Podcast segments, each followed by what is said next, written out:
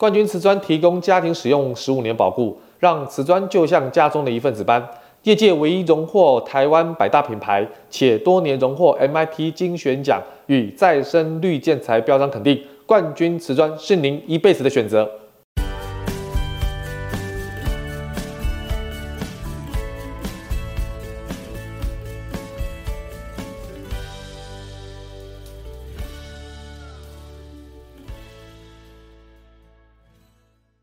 欢迎收听你家我家，我是 Jordan。今天我们这一集呢，要讨论一个比较根据现代时事的比较科技感的问题哈，也是很多啊我们合作的设计师所想要了解的一个比较深入的议题，就是最近在去年二零二二年年底哈，微软的这个 OpenAI 推出了个 ChatGPT 的一个 AI 的人工智慧的。啊，系统。那么这个 ChatGPT 呢，基本上呢，啊，针对了很多行业哈、哦，可能带来很多的一些一些启发的动作。而星星之火可以燎原哦，这个启发呢，引起了非常多行业的震撼，尤其是啊，有关客服，有关文字编辑。甚至是在图像部分，哈，都有很大的应用。所以呢，很多设计师在看到这个新闻，包含业主哈，装潢业主看到这个新闻的时候，都很好奇，被吸引到说，这样一个人工智慧 ChatGPT 到底是不是未来的一个取向？是不是真的会对未来造成一个很大的改变？所以今天 Jordan 特别。针对这个议题哈，来做分享。那这个议题为什么到现在已经五月了哈，Jordan 才会拿出来跟大家做讨论？因为从去年年底到现在，也经过了半年时间哈。一开始选择没有讲，是因为那时候的议题是很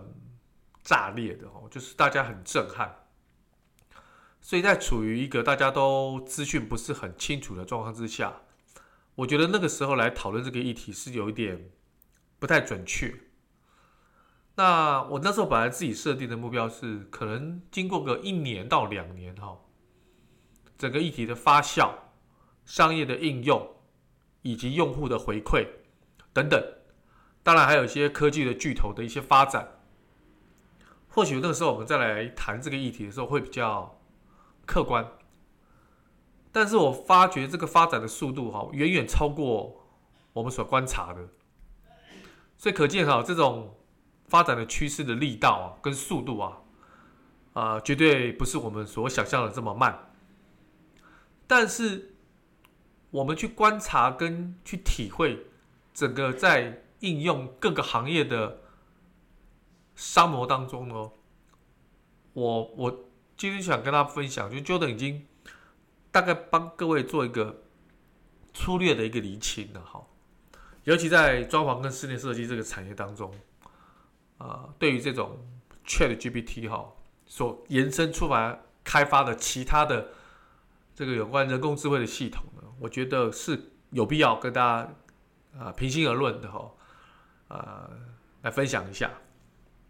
那至于什么是 ChatGPT？这个微软的 OpenAI 的架构底下的这个人工智慧，我想我这个就不要多提了，因为这个已经有太多的文章跟太多的 podcast 的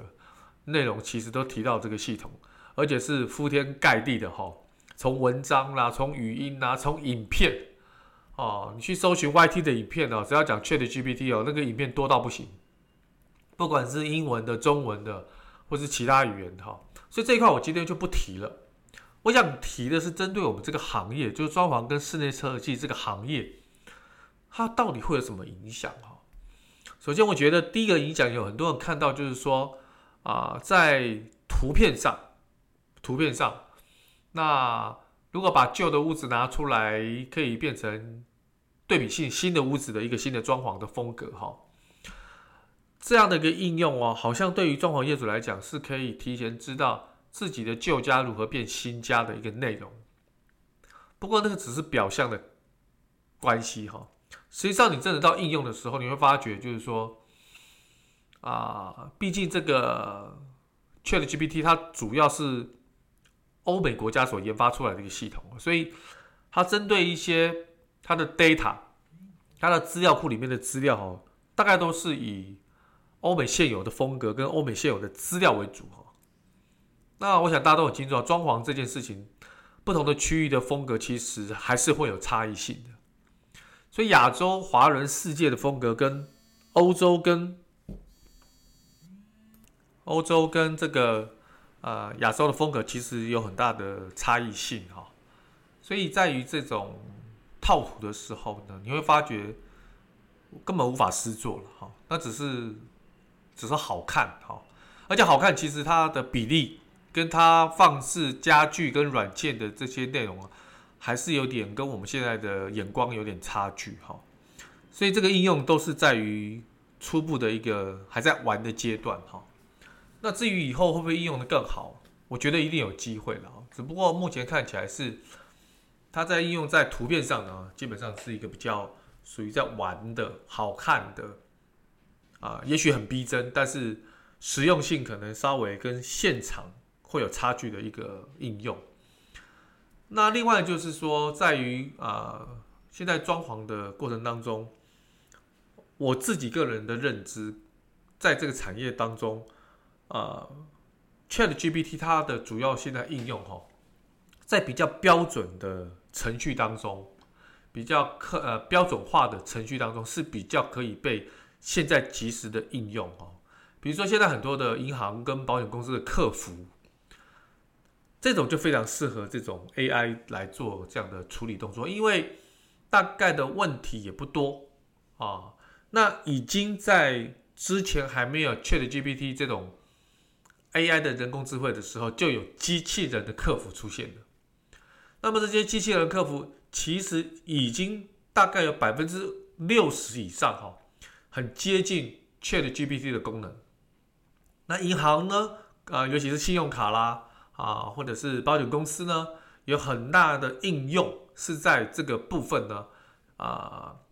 解决客户的一些啊金融跟信用卡的问题哈。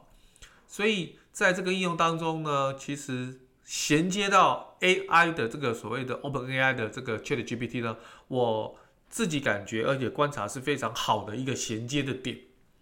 所以在这种啊客户服务的部分呢，比较标准化的部分呢。可能被取代性就很高了，所以就有人预测啦，目前客服这个行业哦，应该是最快被 ChatGPT 取代的一个行业哈。这个其实其来有自，而且也很清楚跟简单的应用哈。那再来就是说 ChatGPT 对于文章的部分哈，其实对于写文章这件事情呢，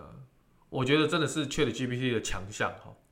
所以在之前才有一道有说明到。啊、呃，很多的论文呐、很多比较感觉是比较艰涩的文章，但是是标准化的文章。什么叫标准化的文章？就是你这个文章里面的很多的数字、很多的这种公式、很多的条例，它是标准化的。比如说你要去验证一加一等于二，这个还还需要验证吗？这个就是标准的东西啊，就是类似这样标准的东西，在你的文章出现的时候。那么 ChatGPT 的准确性就非常高，非常高哈。所以这种标准化的文章里面呢，在装潢类里面的文章，装潢类很多的文章，有的部分是装潢的开箱，有的部分是装潢知识的分享。那其实这些装潢知识的分享呢，也是比较类标准化的。我们比较没有办法标准化的是，我们每一个户型都长得不一样。所以每一个户型都要重新去丈量，每一个户型都要重新去讨论。所以我大胆的预测哦，这种室内设计师的工作是很难被取代的。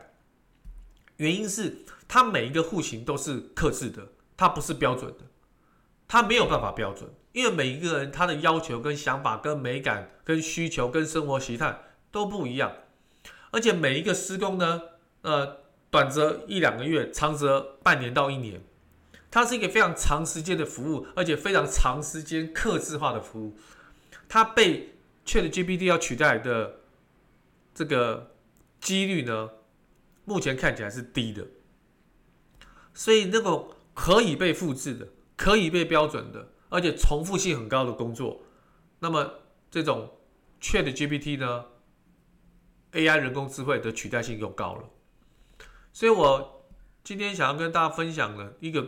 关键点就是，如果你的工作是重复性很高的，啊，而且内容也不多的，等于说你被取代的价值是很高的话，那机器人就把你取代掉了，AI 的人工智慧就把你取代掉。假设你的工作是需要创造的，需要去思考的，啊，而且要头脑去去想的，当然这种事情就很难被取代。那这种很难被取代的，基本上在 ChatGPT 来讲，它收集非常非常非常非常多的资讯啊，而且它去整合、跟调理、跟筛选，它所作业的时间非常长，而且得出来的资讯也不见得对。而且还有一个关键啊，像装潢这个施工哈，我觉得现在最有价值就是施工那些工班跟统包，因为你不可能叫 ChatGPT GPT 去施工嘛，对不对？它只能在在语义上、在文字上来协助你嘛。真正落地的功夫，不管是木工、水电、泥作这些真正有技术本领的这些师傅，你怎么取代？所以各位有没有看到，现在现在这这个台湾的房地产啊，非常缺工。房地产包含的装潢，所以盖房子的工人少，施工的这个师傅也少，因为这些人就是非常奇货可居啊，都是带有专业技术的人。所以我觉得将来的世界哈，你自己本身拥有很多专业技术，就是实际工地施工的师傅，这些人会变得非常有价值。那么，如果你是走线上的，你是你是坐办公室的，你是动脑筋的，你必须要啊、有一个无可取代的专业跟技术跟想法，你才能战胜这个 ChatGPT。如果你的工作是任何一个人都可以做，你跑出去大街上，每一个人都可以跟你做一样的事情，那你当然会被取代啊！不要说不要说 ChatGPT 啊，在以前的世界，你也是被人家取代。哦，所以回到这个部分来讲哈，虽然今天的主题是要在室内设计跟装潢来谈这个 ChatGPT 的一些取代跟应用性哈，不过延伸来讲哦，真的扩散广义来讲的话，你的工作到底是可以提供什么样的价值，就取决于能不能、快不快、会不会。被 ChatGPT 给取代，我觉得没有那么可怕，因为从人类的历史轨迹发现，哈，很多工作的确消失了，但是也很多新的工作也产生了。那么人类在适应这样的一个环境的变动呢，其实我觉得适应力是非常强的，只是说你如何取得一个先机，财富如何重新做一个分配，完全是看你的选择跟你的决定，还有你的行动。如果你是被动的去接受这一切的摆布跟布置的话，那当然你是落后的嘛。如果你是主动的、很愿意的，就像很多设计师有来跟我讨论这件事情，大家交流这件事情的时候，我觉得很棒，表示这件事这些设计师他本身就有这样的一个危机意识，或者是他本身就已经观察到这个氛围已经在改变了。他即使现在没有动作，但是放在他的心里面跟脑筋里面的，都是未来可能他所需要学的一些知识。这就是预先的学习啊。那对我们装潢业主来讲，其实更加明确知道我可以在哪里找到找到更加省钱、更加有效率、更符合我的一些呃服务内容的装潢的项目。我想这些都是好事啊，哦，也从来没有说因为发明什么事情，结果世界就倒了，就世界末日了，也不会。所以现在很多人担心啊，人工智慧发展到极致的话，可能会取代到人类，有没有可能呢？有没有可能像电影里面演的这样呢？啊，像《全民公敌》这样哈，那个电影威尔史密斯演的哈，我觉得都有可能啊。我们谨慎啊，我们谨慎，但我们不恐惧了。那把现在眼前的内部每一步都踏得很踏实哈，一步一脚印去观察，然后去实践，去听，去问，去学。那所以，我对我们这个产业的装潢的师傅或者是室内设计师来讲，哈，我反倒觉得室内设计师会比较紧张。可是装潢这些工班的师傅呢，反而我觉得他们是老神在在，因为他们的技术是偷不走的。啊啊，我们这实体的世界还是需要这些师傅哦，一步一脚印把房子盖起来嘛，把装潢做起来嘛。这个不是用嘴巴讲的。这是实打实要有这个技术。那至于室内设计师呢？你要如何不被取代？我想啊，除了你要了解人工智慧的取向之外，哈，更重要的是你要站在什么样的位置去领导这件事情。你不是排斥他，我我知道很多设计师在排斥，而且在教育客户说那个不可行，这个不可行，那个不可能。天底下没有什么不可能的事情。等到有人做出来的时候，你就觉得，哎，怎么会有可能？但是那个人永远不是你，因为你不是这样想，你不是这样的思考，你不是这样的思维，当然不是你。你唯有去说，嗯，有可能哦，那应该怎么做呢？应该呢，去哪里找资源呢？装潢业主也是，我可不可以自己也来做设计师的部分内容，来降低我的成本，来提高我的效率？诶，这也不是不可能哦。所以，所有工具的产生啊，从 Web 一点零到现在 Web 已经三点零了哈，这个变化真的是就在这二三十年当中，诶，好可怕。所以这三十年当中，其实它的进步远远超过之前的三百年、三千年。所以在这么快速啊变转的时代呢，我们真的随时保持一个开放的心，但是我觉得不需要紧张了。不需要紧张，所以最后我帮各位做个结论哈，就是 ChatGPT 对于目前装潢啊室内设计这个产业来讲哈，目前看起来的影响没有像标准化的这些工作来的影响这么大，但是会不会有影响的一天？我觉得一定会有，我们密切观察跟注意哈，也希望提供给设计师跟装潢的业主一些最新的资讯。那。我也希望大家能够有好的资讯的反馈给我们公司，反映给我们你家的我家的 Podcast，或者是点一点我们的平台哈。那我们可以把最新的资讯给大家分享。好了，今天我的报告就到这边，下期再见喽，拜拜。